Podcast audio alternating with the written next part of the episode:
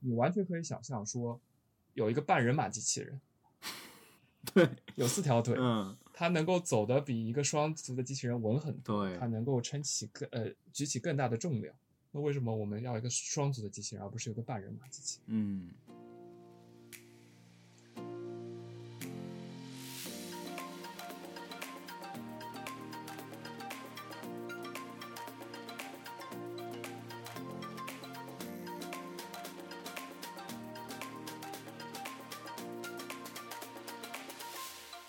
大家好，欢迎来到三言两语，我是主播 Harry。很遗憾，今天没有主播艾玛，因为主播艾玛还在度假中。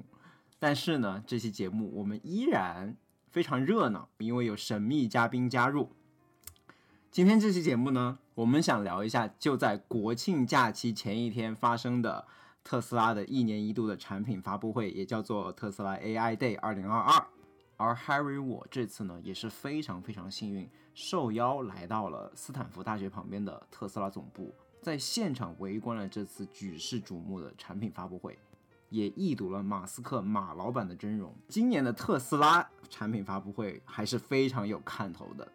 比如说出了人形机器人，然后它的自动驾驶技术也有非常多的更新，所以我们今天就想来聊一聊。但是这个特斯拉的发布会跟苹果的发布会不太一样的一点呢，是有非常多硬核的技术，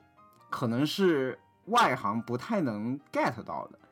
所以为了让这一场发布会的解说既能外行看热闹，又能内行看门道呢，今天有幸运请到了两位专业相关的，也是 Harry 的好朋友加入我们的讨论，Sam 和 Lark。要不我先请两位做下自我介绍。好啊，嗨，大家好，我是 Sam。呃，现在也在一家自动驾驶公司做呃研发工作。呃哈喽，大家好，我是 Lark，我应该是第二次来到这个节目了。当然，上次聊的是 hiking 啊，这次聊一些不同的呃话题。呃，先来个这样说，我也是第二次被你们 Q 到过好多次，在这个节目里面。那大家可以 猜猜我是哪个人？啊，有意思啊。真的吗？我都不记得有亏到过你。那大大家就留给我们的观众们猜一猜了。啊，这个有意思了。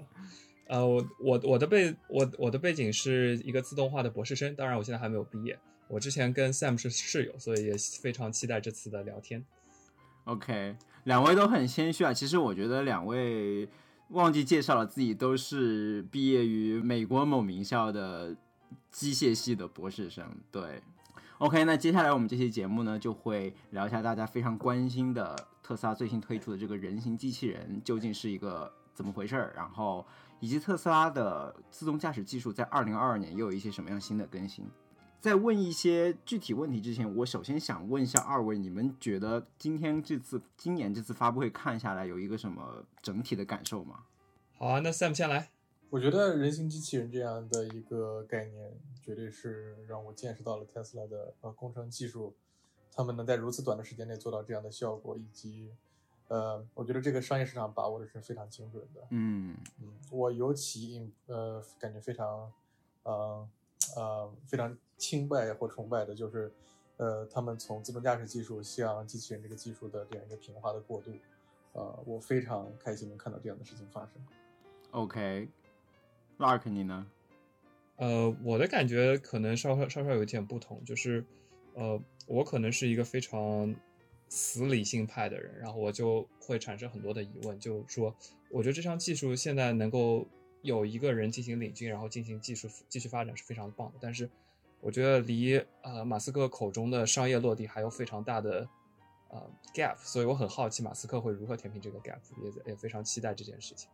OK，哦，很有意思。我们在讨论的刚开始就已经听到了正反两方的辩论，一方表示充满积极，另外一方就是一个迟疑，好像甚至有一点要泼冷水的态度。OK，审慎乐观，审慎乐观，不能叫迟疑啊。其实对我来说，其实我大家知道，其实我们播客在第二期节目就聊过 Elon Musk 这个人，当时是在聊他的 Neuralink，然后当时请到了呃我们的嘉宾安妮来给 Elon Musk 泼冷水。安妮是也是来自于清华大学的一位，相当于是专业内的人士。当时我们就觉得，，Elon Musk 他开这种产品发布会，其实他的与其说是一个产品发布会，与其说与其说是一个面对消费者的产品发布会，更多的像是一个面对工程师的招聘会。我这次看完 AI 代也会觉得，它依然还是保持了这一路的一个画风，就是它是一个面对工程师的一个招聘会，所以它充满了大量的工程细节，这是这是让我非常 surprise 的一点，因为相比上次 Neuralink 这次的工程细节可以说更多，可能人形机器人还不是太多吧，因为它还是一个比较初期的产品雏形，但是。自动驾驶技术那一块，它真的是每一块都充斥了非常多的技术细节，然后向大家展示我们的实力，然后吸引大家、吸引人才来加入进来。对，所以我觉得它真的是一个非常硬核的发布会。就与与其像苹果那样的发布会来说，它更多的是一个面向工程师的发布会。对啊，它的这个名字就不叫这个 Product Release，叫 AI Day 嘛。对，而且你看它整个发布会下来，它其实整场发布会三个多小时。前面一点五个小时，前面一个半小时讲技术细节，后面一个半小时全是 Q&A，然后你就会看到有非常多的人就是在那边提问，然后相当于是马斯克他也是希望自己的技术得到大家的质疑，所以整个是一个非常干货、非常硬核的发布会。其实我记得当时我旁边其实坐了很多那种非技术的人士，真的是听到后面都听困了。整体下来，它不是一场观赏性非常强的发布会，但真的。干货非常多，所以接下来我们可以就是针对这些干货来提一些问题。那我们首先先聊一下这个人形机器人吧，也是这一次发布会的一个高光时刻。Okay, um, so should we should we bring up the bot? Before we do that, we have one one little bonus tip for the day. This is actually the first time we try this robot without any backup support, cranes. Mechanical mechanisms, no cables, nothing. You ready? Let's go. 我可以跟没有看发布会的听众简单介绍一下，就是 Elon Musk 推出了一款特斯拉自己打造的人形机器人。然后这款人形机器人相当于是他用过去半年时间做出了一个原型机。其实 Elon Musk 在二零二一年的发布会上就有释放出一些信号，他要做人形机器人。他当时是请了一个可能特斯拉的员工吧，然后穿了一套那个长得像机器人的衣服，然后在那里跳各种舞，然后就已经表示出了他要进军这个人形机器人的雄心。结果今年也是在六月份左右的时候，本来他的 AI Day 可能是要发生在六月份，当时 Elon Musk 就发了一个推特说，我们要把 AI Day 推迟到九月份。就是为了能向世人展示，有时间有机会展示出他们真正的原型机，第一代人人形机器人。然后这个人形机器人目前来说，就是从现场来看，它是可以完成一些双足行走啊，然后一些简单的打招呼啊、做手势的动作，包括在视频里面你会看到它还能在办公室里面给那些花浇水。对，这个是一个非常直观的感受。那我这里就想问了，从你们二位比较内行的角度来看，你们觉得造一个人形机器人究竟有多难？从特斯拉的角度来说，它是一个造车的公司，它突然去造人，那这个技术是是意味着这个技术有很多可以迁移和复用的地方吗？这算是一个附加的小问题。OK，那我先来吧。我的直观感受是非常的难。嗯，呃，人形机器人，据我了解的话，从上世纪九十年代就开始进行。研究，然后我们也可以看到，像 Honda，嗯，在两千年左右出现的那些 demo，然后再到近期的 Boston Dynamics，嗯，但其实很多时候我们可以看到非常漂亮的 demo，但是在复杂环境下的稳定行走以及稳定操作的问题始终没有被解决，嗯，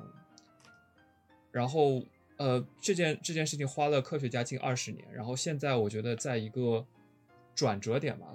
呃，确切来说是当很多 reinforcement learning 的技术加入了之后，呃，大家看到了能够稳定的解决这个问题的希望，但是这件事情本身还是没有解决。嗯，然后我也很好奇说，或者很期待说未来的几年内能不能有一个大的技术突破。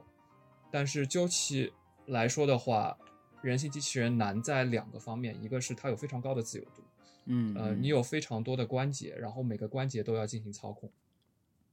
然后同时。这些关节又互相的联系，形成一个整体。所以说，你需要在一个非常复杂的高维空间内找到合适的呃 control input 或者叫控制信号，这些都是让人形机器人非常复杂的一个主要原因。OK，还有一个点，其实我就想 Q Sam 了，就是你要除了在稳定的控制自己的体态的同时，你还要对呃环境进行准确的认知，嗯跟交互，这些就需要非常强的大的视觉技术，以及呃 state estimation 或者说状态估计的技术啊、这些问题其实都是非常非常复杂的。所以你觉得它更多的是一个工程技术上的 challenge 是吗？就它可能理论其实都是很完备的。呃，把理如何把理论放到现实，其实是件非常难的事情。很多时候嗯你在理论上可以跑通的模型，在现实当中因为有特别多的干扰或者说噪声，啊、以及你的模型的不精确，就会让你的啊、失之毫厘谬以千里。你的一个关节处理不到位，就会让整台机器人啊、瞬间倒地。所以说这些问题都是非常复杂。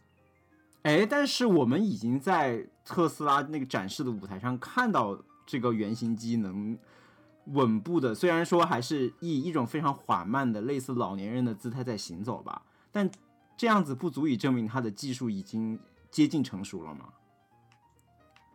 我看到 Sam 在我看到，Sam 在摇头，Sam 你有什么话要说吗？嗯，我觉得首先一个视频能展现出来的信息量啊，和一个呃能你能能直播给观众看的信息量已经是不一样的。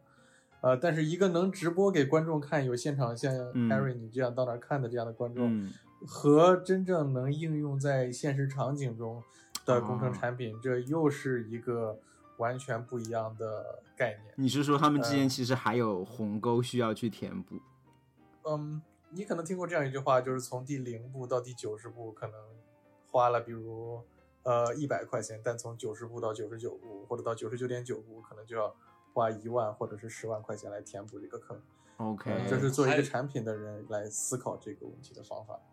还有还有一个很好的很好的比方啊、或者说类比吧，Siri，我想大家都用过吧。嗯，在十嗯年前，苹果的 demo 上就已经震惊四座了，但是直到今天，很多人还认为它是个人工智障。所以说，啊、这其实也是相关的一种比喻，就是说，在现实生活的场景当中，很多事情都要复杂的更多，这也是非常极具挑战性。嗯，OK，所以你们会觉得，就是说，其实原型机哪怕摆出来，也不能直接说明它就很快就会产品落地，它其实还意味着有很长一段的优化的路要走。是，没错。但是嗯我想接着刚才 Alark 说的这个点继续下去，就是、嗯没错，这段路确实还有很长。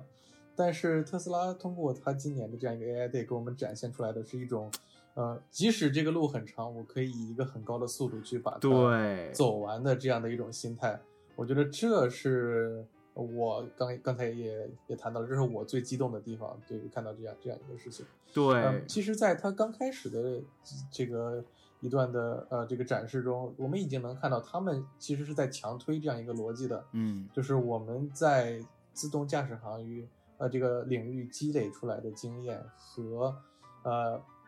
积累出来的技术，可以非常快的转移到这样的机器人的呃应用当中去。举几个例子，他嗯首先提到了他们在呃电池防撞，比如我这样一个机器人摔倒了，嗯那么我这个电池会不会出现问题？受力分析，我这个结构应该怎么设计，我的电池才不会撞坏掉？对，呃，他们甚至把直接把这个呃汽车碰撞测试里面的视频拿了出来，那这就是一个非常好的工程经验上面的转移。嗯，这里面涉及到哪些技术呢？模拟、仿真，一种叫呃中文叫有限元分析 （finite element analysis） 这样的技术。呃，对于一个初创或者刚开始完全关注在机器人领域的这样公司，你是不具备这样的工程实力的。没错。嗯，对你说的是不是那个例子？我就记得它就是可以在软件环境下模拟机器人跌倒，然后看它整个胸部这一块儿的受力分析是吗？它就是用不同的颜色表达出来。啊，它没错，红色的可能就是受力比较厉害的地方，受力比较大的地方，然后什么绿色就可能是轻一点的地方。对，对没错，它其实讲机器人第一个工程细节就是讲它的，就是讲它的那个受力分析。然后第一个视频给到大家的就是一个平常它特斯拉对特斯拉汽车的一个防撞的实验，就是里面有个假人的那种，然后通过防撞实验看那个安全气囊弹出来啊这一系列的一个视频。其实当时我就有点 confused，为什么你不是在讲机器人吗？为什么突然突然出来一个车的防撞视频？这就是它里面的这样的逻辑。后来我就发现，原来他是想说，我一系列造车的这些工具，不管是软件啊、硬件上的，其实我都可以很容易的迁移到机器人上去。所以这也可能也是为什么解释他六个月内就打造出了一款可以走路，虽然说不一定能走很远，但是他从零到一，他只花了六个月的时间，非常这个这个速度的确是非常惊人的。我呃，刚刚也说了，人人形机器人有二十年左右的历史，我觉得他可能花六个月追平了其中十五年到十六年的研究成本，这没错，这点是非常非常令人敬佩的。对，啊，可以想象他的机呃工程师团队有多少呃多多么多的肝呐、真的是，就想想象这个加班就觉得非令人不寒而栗。OK，哎，那那这么说来的话，你们所以你们觉得他一一个造车的公司去做机器人，真的是有非常大的巨大的优势是吗？就是有很多这样的技术上的迁移和复用可以作为它的优势。如果说刚才我们聊到的这样的有限元分析是一种呃从工程经验或者是工程工具上面的呃快速的转移，从自动驾驶领域转移到啊、呃比如说机器人领域的话，那我觉得更大的这种嗯、呃技术共享其实是在软件领域，嗯。尤其是在呃感知技术呃上面，他们在前面的机器人部分和后面的无人车部分都提到了这种叫做 occupancy network 呃的空间表示形式。嗯。啊、这种表示形式其实你可以想象，把一个图片上面有很多的像素点，是一个一个小方格，那么它现在要把整个空间画成一个一个小的立方体，嗯嗯。那么这个感知工具或者感知呃技术，它的目的就是来判断这个空间在此时此刻有哪些呃这些这样的小的呃体素，这样小的呃方块儿被占领了，以及这些方块它分别代表了什么？它是人啊，是车，是背景，是地面等等等等。我理解它被占领就是说有个东西在那儿是吧？哎，然后没被占领就可以近似理解为它就是空气，就是你机器人可以触达的，或者说下一步有可能可以去前进的地方，或者车的话，它下下一步往哪里开，对吧？哎，没错，对，就没有障碍的地方。OK，那在自动驾驶领域中，你当然需要这样的感知能力，去看路上有没有车，和路上这些都是什么车、什么人，可能有人带着宠物啊，啊、等等等等，或者它本身就是个鹅、鸭子在路上走来走去。那么在室内的环境中，对于机器人来讲，它依旧要判断这些，它要判断这是不是个水壶，那是不是个桌子，这儿有没有个人要向我走来。所以这样的技术完全是可以共享的。嗯，对，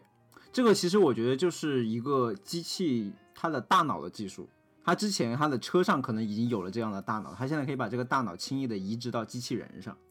没错，这也是马斯克他吐槽其他机器人的一点，他说其他机器人都没有脑子。虽然我不知道他这个结论是从哪里得出来的，比如说像波士顿那请问他说的是哪家机器人呢？比如说像我们平常在比如说刷视频里面啊，刷朋友圈特别容易见到的，像波士顿动力那个机器人，就可以翻筋斗那个机器人，那那个机器人难道是没有脑子的吗？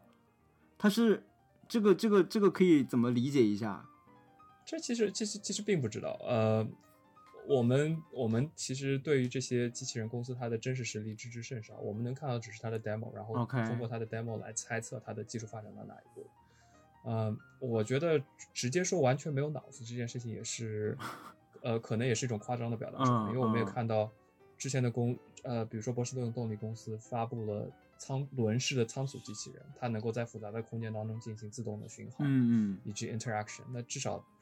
呃，它哪怕没有一个人类的脑子，它至少也是有一个兔子甚至是马的脑子的 level 的。你直接说它没有脑子，我觉得我觉得他说没有脑子的意思是说他没有学习能力吧，就是说它可以根据人制定的规则去做一个什么事情，就是我告诉你这个翻跟斗的一二三四几个步骤你去翻，而不是说你可以自主的可以知道 OK 这是一个水壶，然后我要拎这个水壶去浇花，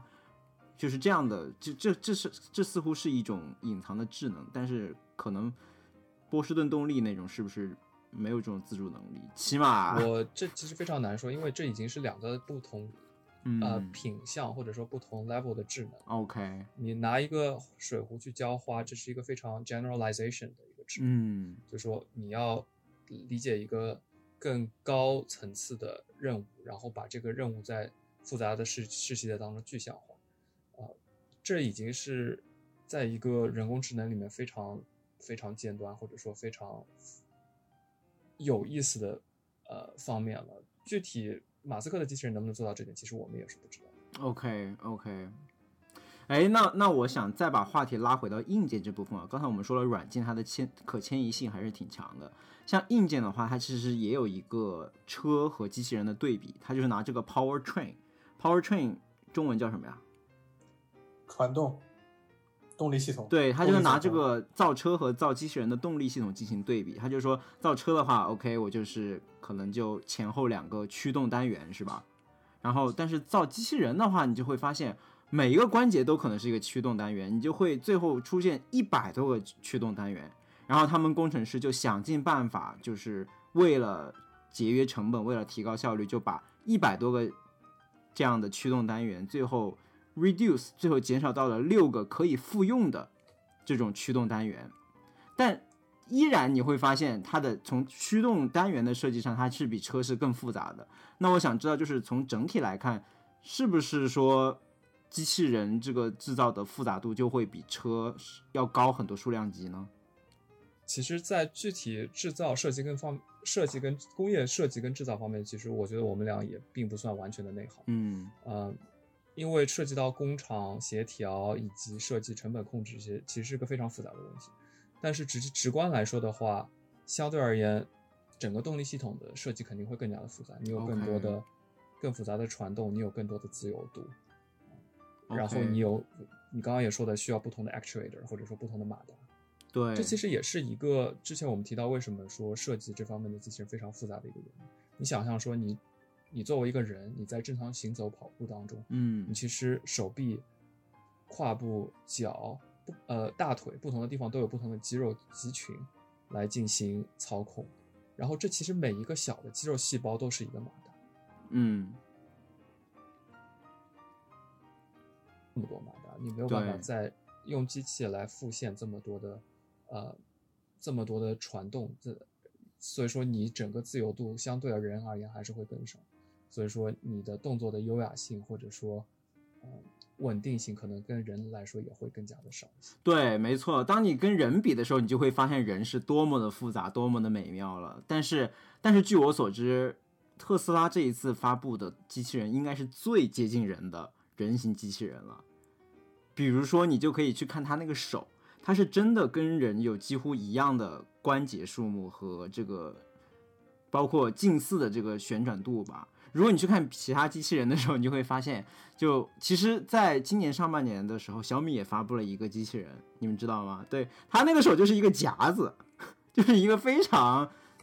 简单的夹子，然后就夹了一一枝花，好像递给雷军，就非常的简化。然后你们再看波士顿动力那个手，可能就更加简单了，好像就像就好像是一个球吧，就像机器猫一样。所以，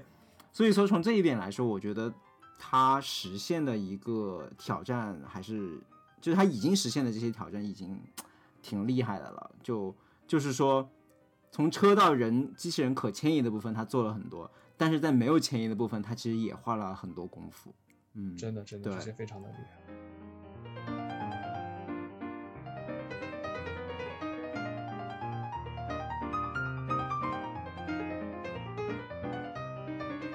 嗯，不过聊到这儿，呃，主播 Harry，我想问你一个哲学上的问题，或者说一个非常呃逻辑上的问题。嗯，你说，你觉得为什么机器人一定要像人呢？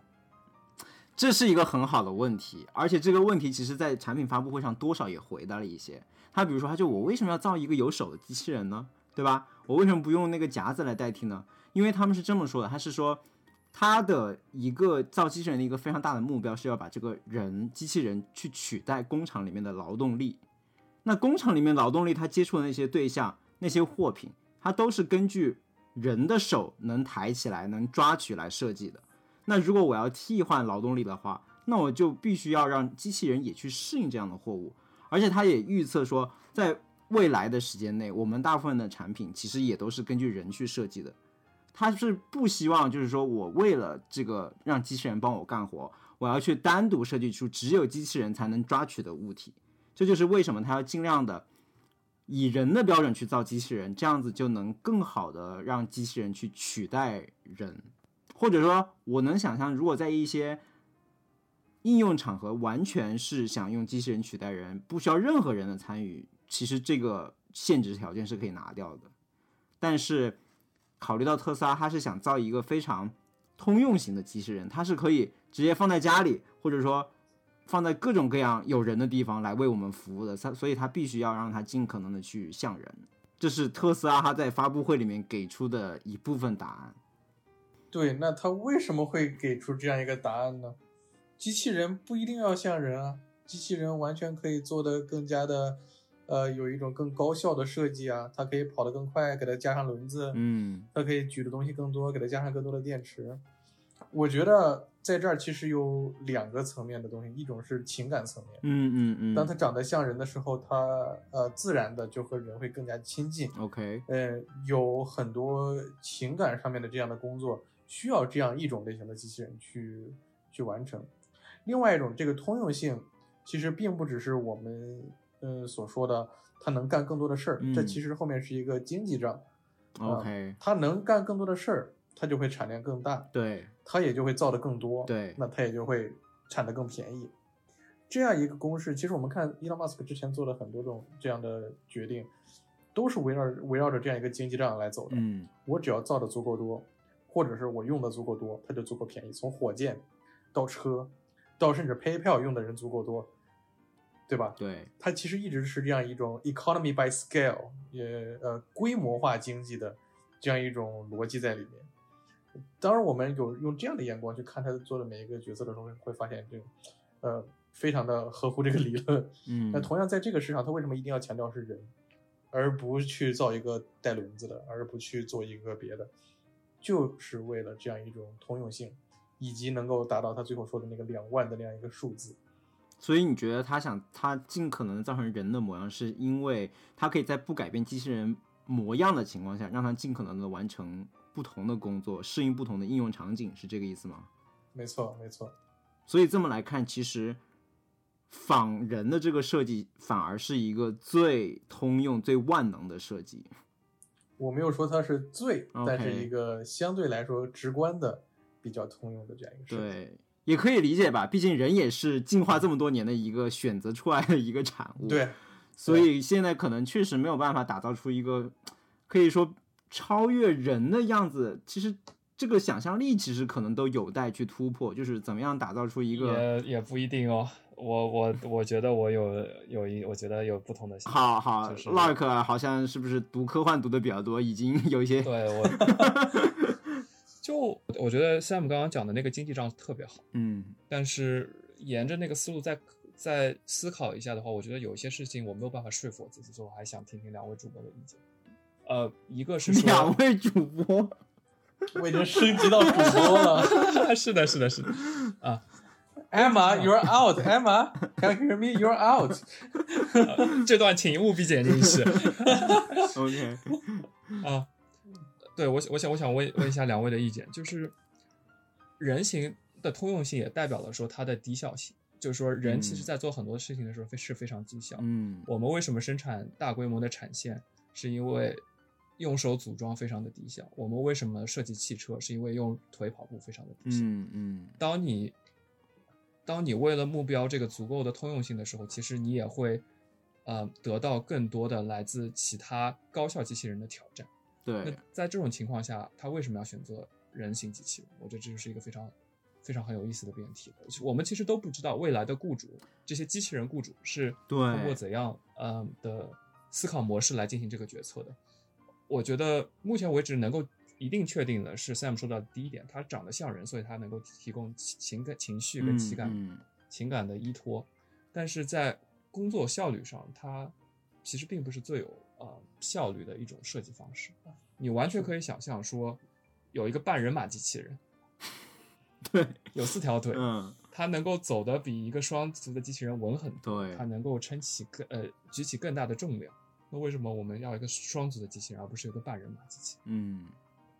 Lark 提的这个问题非常好，也是我很好奇，也是我给大家准备的一个问题。因为我把他的问题 rephrase 一下，就是马老板为什么要造人形机器人？这到底是不是一个好生意？其实我当时还想亲自当时在现场问马老板这个问题，但是由于时间有限，我没有排上队。我其实当时想问他一个问题，就是说，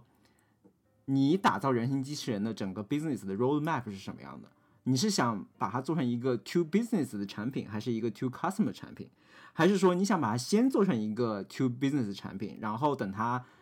到未来的某个阶段再把它推及到个人家庭里面？当时是我想问他这个问题，因为我当时有一个猜测啊，你们等会儿可以说一下你们自己的就是天马行空的猜测都可以。我想的是他肯定最开始是想，可能还是想取代，比如说他的那个 Fremont 工厂里面的那些劳动力，是吧？毕竟现在劳动力也越来越贵，而且马斯克也一直想把他的汽车成本一降再降。如果他能用两万块钱一个机器人取代一个一年要拿二十万工资的工人的话，这肯定是可以大幅降低它的生产车的成本的。然后，既然我都把机器人可以部署到工厂里了，那我为何不让它也放在家庭里面给大家娱乐娱乐一下，顺便再再赚点其他的钱呢？是不是？这是我的一个猜想，他是不是想这么做？这个思路应该是挺挺正确的。Fremont 太贵了，但是听了刚才那些各种对技术上挑战的分析以外，我觉得他似乎很难，哪怕是先把这些人部署到工厂里面这一步，都已经都不确定是不是五年内能实现的事情。这这就是我之前说的，说我们可以看到一个遥远的未来，一个科幻的未来，说未来有跟人比像西部世界或者说银翼杀手一样的未来啊、有完全像人的仿生机器人或高度像人的仿生机器人能够取代人的工作，产生巨大的价值。对，但是我们如何到达那个遥远的未来，其实是一个非常大的挑战，以及非常非常大的鸿沟。对，中间的技术挑战、经济挑战、决策挑战，其实都是显而易见的。而且就像拉尔刚才说的，如果我第一步是要把用机器人，就是尽可能尽快的想用机器人取代 Fremont 工厂里面的劳动力的话，为什么我不去造机器手呢？对吧？就像他 demo 里面做的那些搬箱子那些工作，明显是机器人看来是一个 overkill。那那他这些机器人在工厂里面到底是要做哪一部分？目前来说，只有人才能做的工作呢？拧螺丝吗？我我这一点其实我没有看太懂。这其实就是我之前一开始觉得呃非常有意思，或者说我没有办法说服我自己的方法。嗯。呃，一个比较直观的，或者说大符合大家想象的技术路线是，有不同上市场上有不同的公司，每个公司做一个精专的机器人种类，嗯比如说一个公司嗯做机器手，一个啊、呃公司做机器脚，然后一个公司做一个可以拧螺丝的机器人，一嗯。个公司可以做一个检修电缆对，非常细化。然后，然后把这些呃科技都成熟了之后，可能会有一个巨头出现，把这些公司收购，然后把这些技术合并起来，成为一个呃成为一个人形机器人，或者说多功能通用型机器人生产的药物。但是如果说一开始只直接瞄准通用型多功能机器人为目标的话，其实是有一个非常非常大的难度的。当然，这我觉得也非常符合马老板一贯的路线。马老板的马老板的路线就是先做最困难的事情，然后再对其他的东西进行降维打击。嗯，就像他当年造特斯拉的车，也是先把呃最最酷的跑车造了出来，然后再把这些技术下下放到民用车上。有道但理。但电动车跟机器人是不是一样的可以类比的挑战？这就是马老板自己才算得清楚的账。对，也许他今天展示的技术只是他讲故事的一种 technique，就是先给大家种下一个特别宏大的未来，是吧？但是它可能最后落地的并不是我们今天所看到的样子。但是就如，但其实它这个这个宏大的未来有多宏大，它其实有给出一个数据，他认为他的这个机器人 Optimus 是可以，他的原话是 Optimus can improve the economic outputs by two magnitude。这是他的比喻，因为他当时是说，他认为自动驾驶技术可以在提高人类出行效率上提高一点五，呃，提高大概一呃大概零点五到一个数量级，但是他认为他的人形机器人可以对整个社会的生产力提高两个数量级的这个效益，所以我觉得他真的是画了一张特别大的饼。但至于这张饼他要怎么去圆，我觉得我们可能只能 拭目以待了。似乎以我们有限的视野，并不能一下子看出他的野望、他的雄心是要怎么样铺开。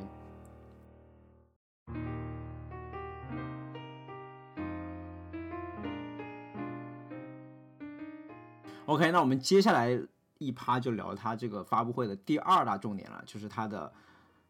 全自动驾驶技术的一些更新。我我先问一个非常小白的问题啊，特斯拉他所他自己所说的这个 FSD Full Self Driving，就它这个全自动驾驶技术，如果按照我们业界里面那个什么那 L 二、L 三、L 四、L 五这样定位的话，它到底在哪个 level 啊？我非常的 confuse，因为我理解特斯拉它要做的自动驾驶自动驾驶技术一直都是在 L two level，就是属于一直需要有人介入的一种自动驾驶技术。但是它为什么又能叫自己是全自动驾驶技术呢？这明明就是一个残缺的自动驾驶技术啊！啊，我觉得 Harry 你问的这个问题非常好，同时你的 confusion 也非常的呃 普遍，是吧？普遍，没错，没错。呃，确实，这这取决于你呃的这个宣传，或者是你的这个话是来讲给谁听的，或者是在什么时候讲的。我作为我的消费者，我完全可以在呃嗯。在这样一个 AI Day 的环境下来，或者是做一个长远的市场目标，我来讲，我是一个全自动驾驶的这样一个环境。但是这一切在落地的时候，我们并不会说这是一个全自动驾驶，而是这是一个 L2，就是一个要人来辅助的自动驾驶的这样一个环境。辅助驾驶只能叫，因为这牵扯到不仅仅是说这个技术的成熟性，以及在法律上这个东西有没有成熟。呃，在呃 liability 就是责任责任归属上面，这个东西到底归谁？嗯，其实，在法律上这些东西有非常非常多的漏洞。呃，谁来负责这个？当真的是自动驾驶来接管的时候，如何来划清楚责任？我觉得社会和法律还没有在这个上面做好准备。呃，所以呃，基于公司自己的考虑，以社会的考量等等各方面，现在能给消费者最好最好的，也就只能是一个落在纸面上的。呃，二级自动驾驶，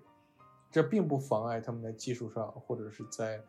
长远的路线规划上瞄准的是所谓全自动或者 L 五的自动驾驶。OK，哪怕是说我开着特斯拉在高速上可以完全不碰方向盘让它操作，这个也不能算是 L two 以上的自动驾驶技术吗？还是像我说的，取决于你是在你签署的法律文件上来看呢，哦，还是在你真正的使用者体验上来看？OK，啊，你这么说，我有印象，因为我记得我有同事他们是开特斯拉的嘛，他们就说他们在高速上确实会使用这个 Full Self Driving 这一套技术，但是使用这个技术确实有一些条条框框在那里，比如说你一旦开启这个技术，它的摄像头也同时开启。它就会监测你是不是，比如说一直注视前方，对吧？如果你一旦什么开始都什么睡觉，然后直接趴下去了，然后这个时候它可能过一分钟它就会响警报了。这可能就是像你说的，它法律规定它这个责任还是落在 driver 身上的。虽然说是吧，你似乎看着可以不摸方向盘去开，但是由于 liability 还是在 driver 身上，所以他们也并不能严格的把自己叫做 L2 以上的自动驾驶技术。没错，没错。像在以 L 二、L 三这样来划分自动驾驶，是一种非常面对，诶呃消费者的这样一种行为，想让你知道你自己的水平究竟是怎样的，或者你的车的呃自动化技术究竟是怎样的。但其实，在你真正做这个技术的时候，你并不会强力的把这样的呃呃规定来放在你的软件硬件开发的过程中。大家最终都是想获得更高层次的自动自动化水平。那据我们所知，现在市面上应该还没有 L2 以上的自动驾驶技术在在又落地吧？呃，有吗？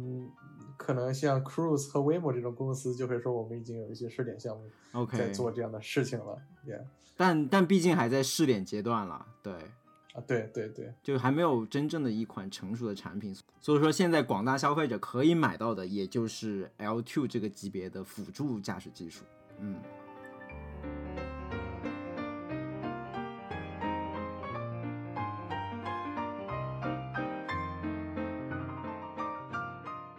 那我们接下来可以聊一下特斯拉这个今年 fsd 升级有一些什么大家注意到的亮点啊以及有没有有有哪些地方体现到了特斯拉相比其他车厂的一些优势。因为如果只是说辅助自动驾驶技术其实这个也存在由来已久对吧？哪怕你有些那种，比如说日系车里面的自动巡航，这也是某种程度也是辅助驾驶技术，虽然不能叫 full self driving service，但它也是。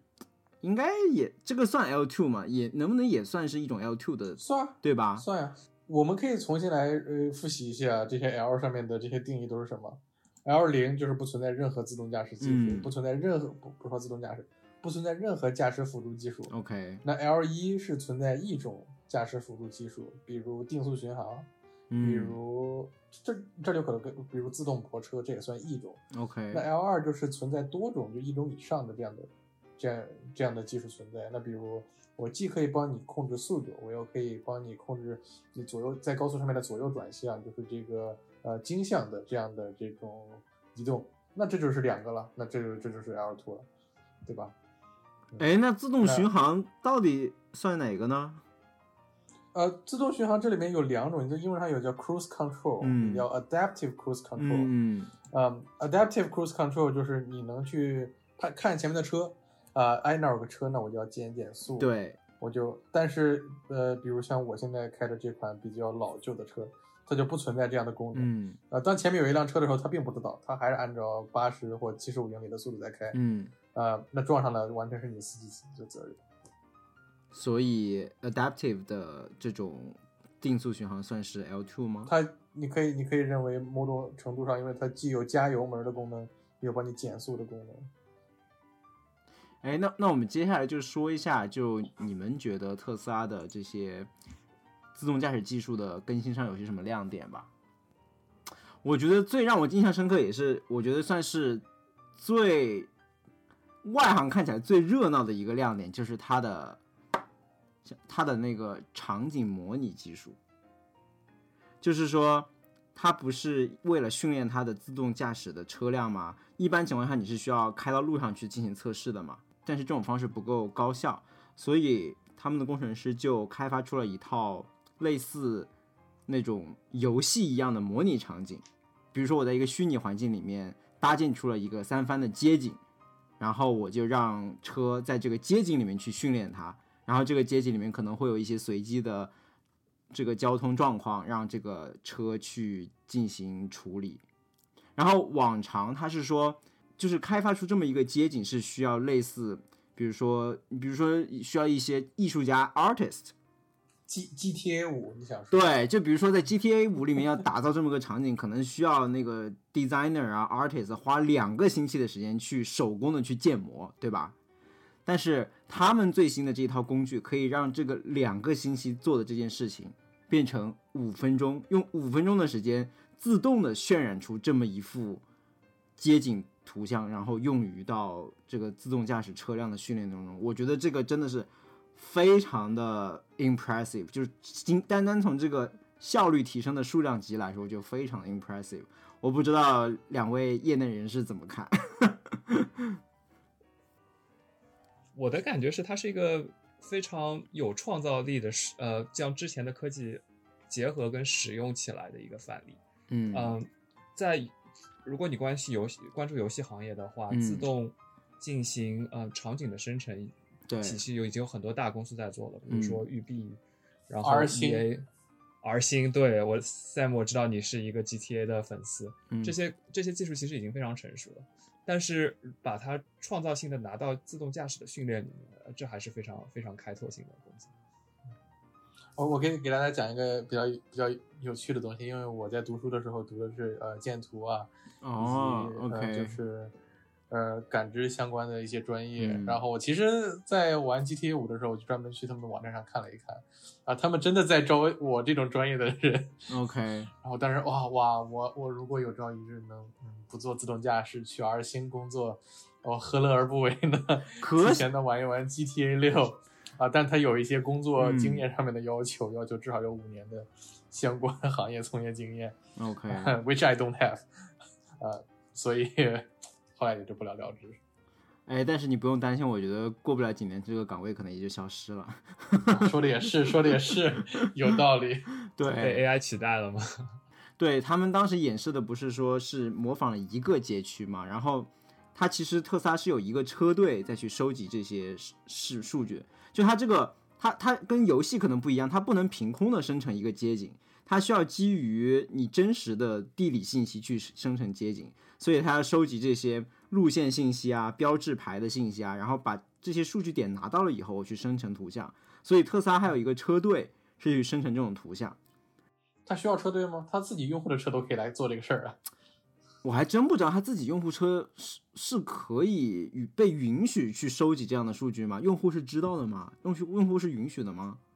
可能当你在 sign I agree 那个那个按钮的时候，有些事情已经是。呃，你发生同意了的事情，呃，我我我我并没有看过那个合同或协议，但极有可能这些东西是已经发生的。对，那可能是一个更大规模的提效了。但是特斯拉自己也有车队去收集这个，所以当他有车队去收集的话，他就会，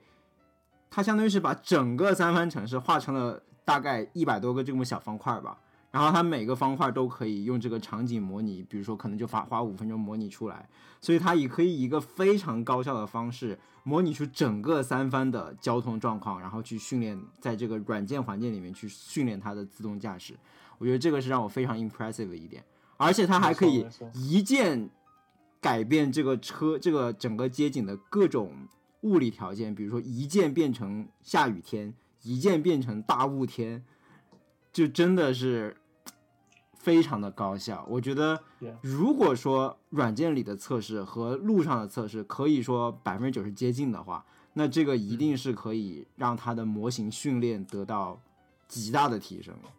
没错，这就是一个极大的 challenge 了。我觉得 Sam 可，我想问问你这呃，你关于这个，我对对这个方面比较懂，就是在呃机器人行业里面有个非常大的 challenge 叫 Sim to Real，或者说从仿真到现实。嗯，就是你仿真做的再真。哪怕是现在最好的图形渲染技术，你人看上去仍然会是觉得假，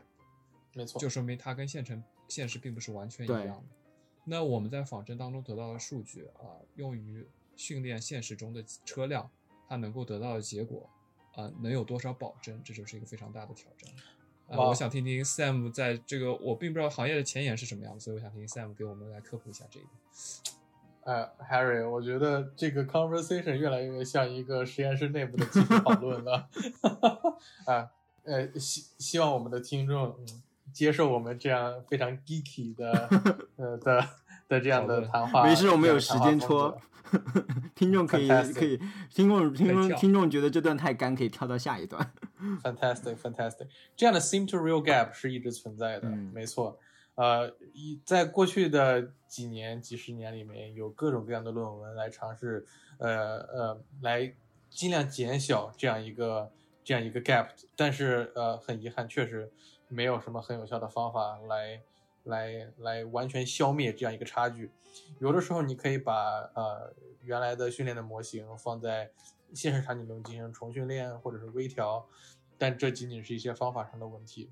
我觉得，既然我们已经认识到这样的 gap，呃，这样的呃，呃，这样一种差差差差异差异，嗯，是不能避免的话，那你就要聪明的想一想，有没有什么方法啊，可以去让你的训练更加的高效，更加的呃通用，呃，你可以真真假假的来进行训练，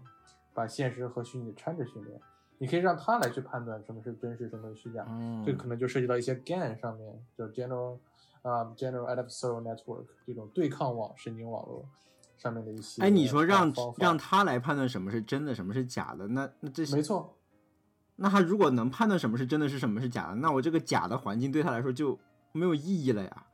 那你要 close the gap，你要让它变得更真一点。哦，OK，这是一种训练的方法，训练。哦，你说让他最终的目的是让这个假的能蒙蔽他，是吧？就是对。至少至少在训练上面是看不出来结果哦，就是说，当你可以发现这个车无法辨别真假的时候，你就可以以假乱真了。嗯，没错，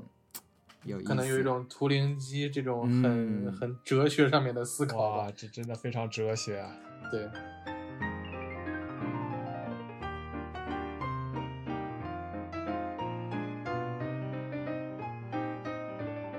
还有一个让我很 impressive 的一个他们的，相当于是他们技术上的一个 show off 吧，一个非常牛逼的点，炫耀的一个牛逼的点就是，他在实际路测过程中会遇到一些，就是车犯错的时候，对吧？我怎么样帮车来纠正这个错误？比如说，他当时举了一个例子，就是他的自动驾驶车辆误把路旁边停下来的没有人的一辆车，把它误认为了是司机把那辆车停下来了，所以他要给那辆车让路。但其实那辆车里面是没有人的，他不应该让路，或者说不应该在那里等待。就这么一个 example，如果出现的时候，我怎么样的高效的去把这个车的错误给把它给 fix 掉，给解决掉？他就是说，我们的这个工具更新了以后，可以非常容易的来做这件事情，就有几个步骤。第一个步骤，我先可以手动的来去 override 这个 label 是吧？它可能这个这个出错的原因在于我的模型认为这辆车是属于一个人为停下来的车辆，然后我就把这个人为停下来的车辆把这个 label 把它覆盖为它是一辆就是它是一辆没有人的车，然后它覆盖这个 label 是第一步，第二步是说我要找到我的训练集里面更多这样的一个 label，然后去把它更正它。于是他就可以从他的车队收集来的数据里面找到所有类似的，由于旁边检测到一辆车停下来，然后去等待的这样的一个视频的节这种片段，可以全部搜到，然后一键把所有的这些片段的 label 给它 fix 好，然后把这些更正过的数据再丢进模型里面去训练。因为他当时就是说了一个观点，就是说，在学术界的话，大家都是用固定的数据集去测试模型，但是在特斯拉，我们的数据集是动态的，所以我们如果要提升一个模型质量的话，我们最好的办法就是把数据集给它去更新，去去优化。所以我把这些失败的例子，把它全部变成 override 成正确的例子以后，我再把更新后的这些正确的 data 去把模型重新训练一遍，这样就能极好的解决我的问题。所以 data 是他们解决模型问题最好的办法，但是要得益于他们有这样的工具。所以这个工具上的创新导致他们模型训练效果的大量的的的一个提速，也是让我挺 impressive 的一点。对，又是一个工具提升导致效率提升的例子。效率提升，嗯，也、对没错没错。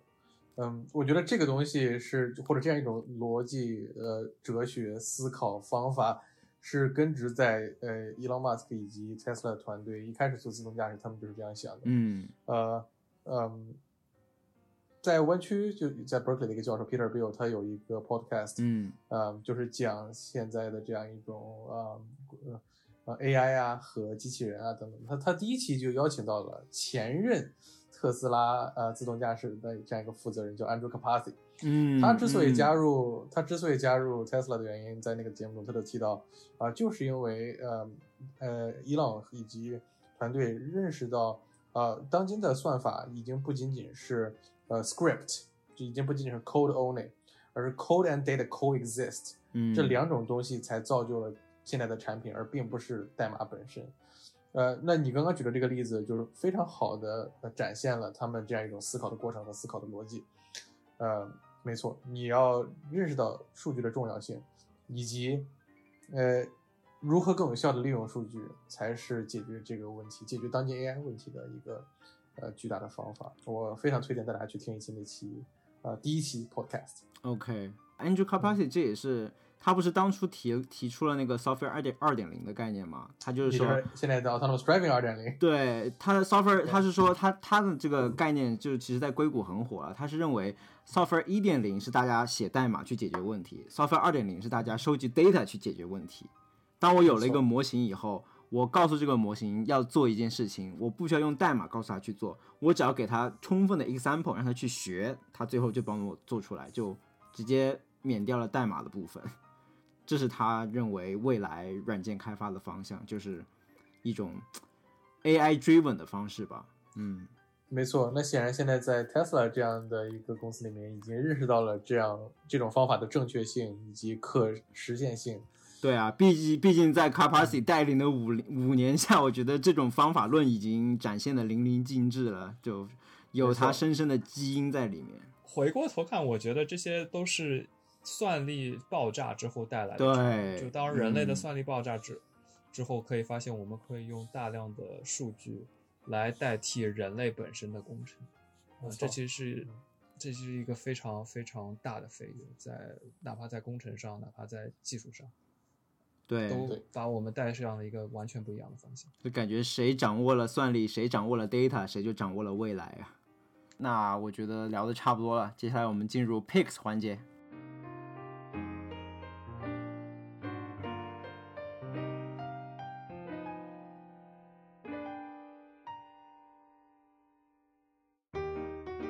其实我的 pick 刚才有意无意的有被 Sam cue 到，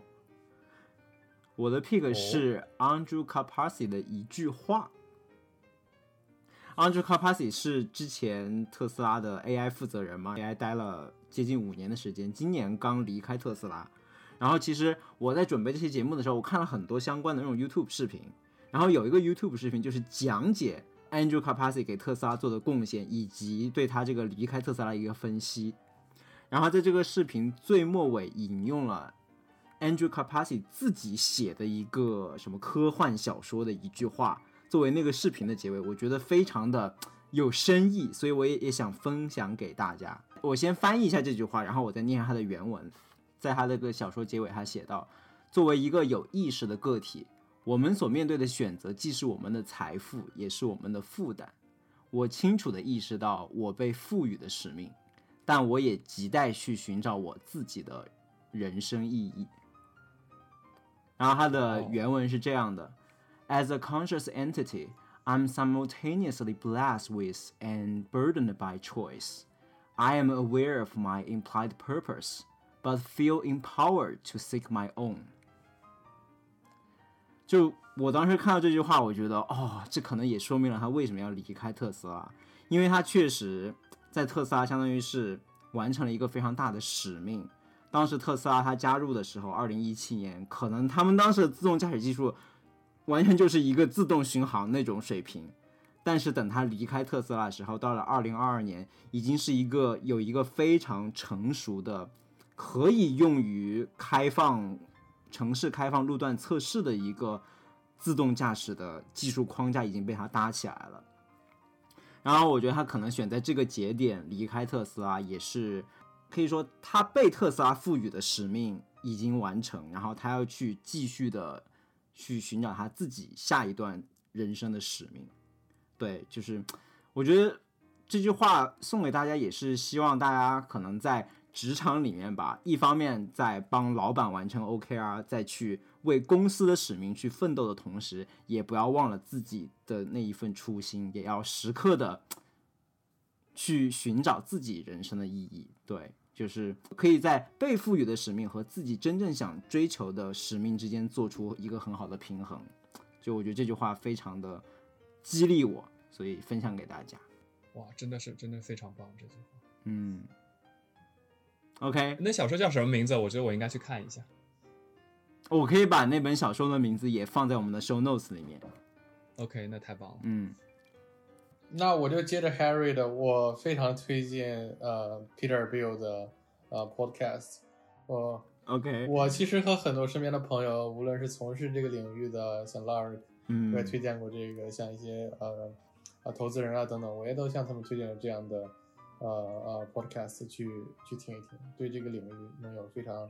不一样的认可。首先，Peter Bill 这个人就非常有趣，他既是呃 Berkeley 的呃呃电子与计算机系的教授，嗯他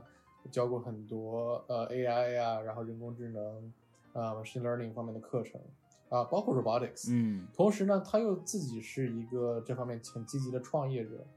像呃，他首先有一家公司，可能很多人都用过，叫做 Great Scope，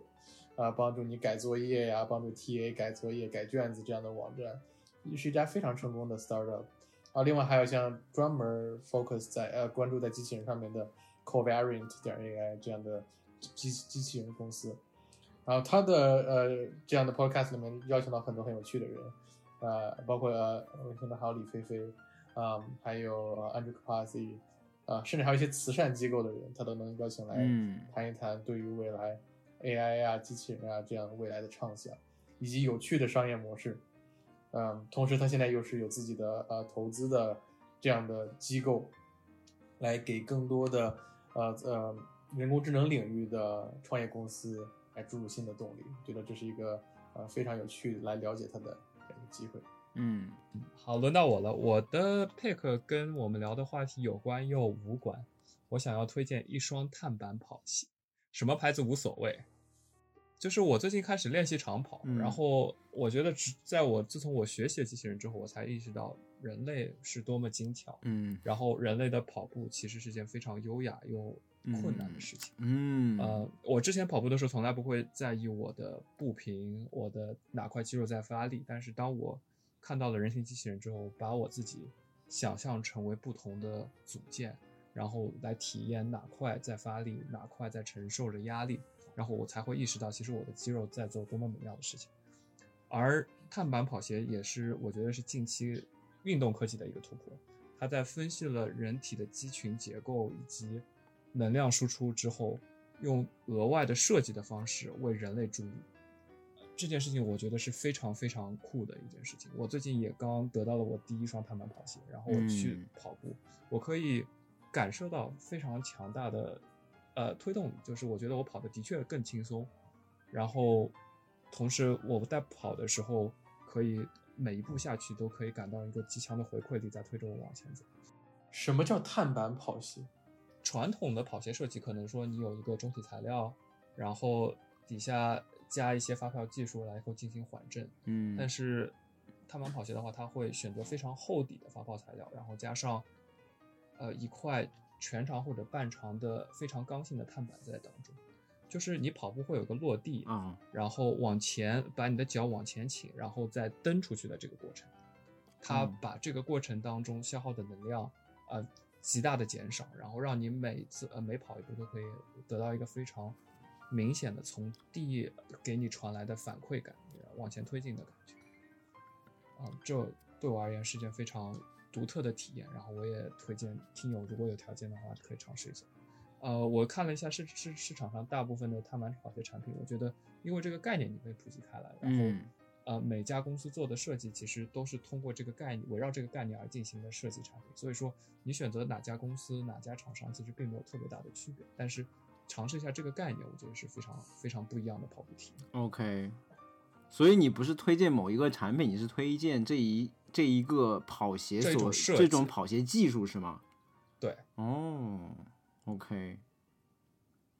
当然推荐产品也可以了，但是就要给我们三言两语播客打钱了。叶配叶配，yes。对啊，如果有碳板跑鞋产品需要代言的话，请后台联系 Harry 主播。如果有投资人和教授需要代言的，也可以来找我们。无暇与君一席，有缘三言两语。想听到更多关于美国职场的正经闲聊，欢迎订阅我们的节目。如果喜欢我们的节目，也欢迎分享给你身边的朋友。咱们下期节目再见，拜拜拜拜拜。